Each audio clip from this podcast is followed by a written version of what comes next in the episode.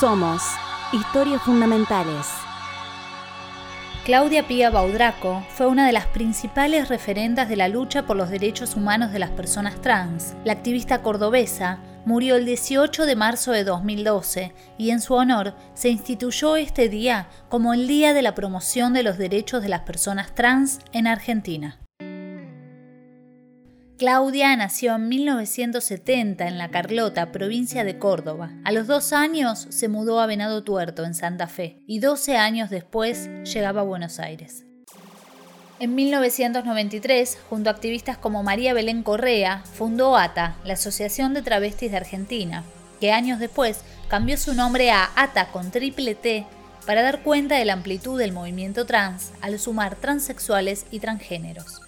En el 2005 estuvo en la conformación de la Federación Argentina LGBT y desde allí acompañó la campaña que derivó en la Ley de Matrimonio Igualitario. Fue una de las principales impulsoras de la derogación de los códigos de faltas y contravencionales en las provincias argentinas. También militó la sanción de la Ley de Matrimonio Igualitario y la Ley de Identidad de Género, para la cual formó parte del debate en comisiones en la Cámara de Diputados de la Nación. Hoy todos estos proyectos que simplemente quieren decir sí a la democracia, sí a la ciudadanía. El goce de la ciudadanía plena para nosotras significa esa igualdad, ese piso de igualdad de ciudadanía que nos va a permitir ser sujetas plenas, sujetos plenos de derecho. Y si hubiera podido elegir, no hubiera elegido ser discriminada pero sentí muy fuerte la expresión del género y así lo manifesté. Y por suerte me saqué una gran mochila, que era la mochila de cumplir con las pautas sociales y no ser feliz. Hoy digo que con tanta represión, con tanta tortura, igualmente volverían a ser trans, que sí soy feliz. Claudia había terminado la escuela secundaria en un instituto del servicio penitenciario, luego de ser detenida por una causa en la que años después quedó demostrada su inocencia. Pero la experiencia la empujó a trabajar con el Estado por las personas trans privadas de su libertad. Portadora de VIH, también militaba por el derecho de las personas trans a la salud integral. En más de una ocasión dijo, cuando me muera, quiero que mi tumba diga Claudia Pía Baudraco, y no el nombre de alguien que no soy. Que hoy llegó el día de, de sentir que no me voy a morir y pasar por esta vida como un fantasma.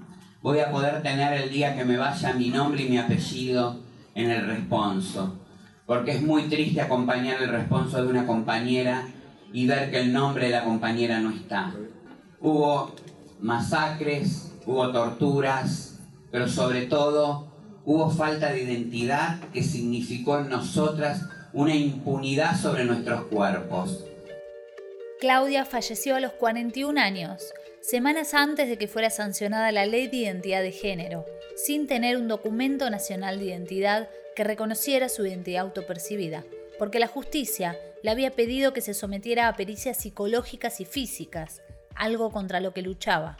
Desde el primer aniversario de su muerte, organizaciones de la sociedad civil de todo el país realizan actividades recordando su legado, marcado por la búsqueda de la plena integración y goce de derechos de las personas trans. Este día se institucionalizó en la provincia de Santa Fe y en las ciudades de Buenos Aires y Córdoba como el Día de la Promoción de los Derechos de las Personas Trans. Día de la Promoción de los Derechos de las Personas Trans. Después de su partida, dejó guardadas fotografías, recortes, cuadros, libros y objetos que documentan la historia trans argentina, dando origen al archivo de la memoria trans y posteriormente a la biblioteca y museo que lleva su nombre y tiene resguardado todo su legado físico.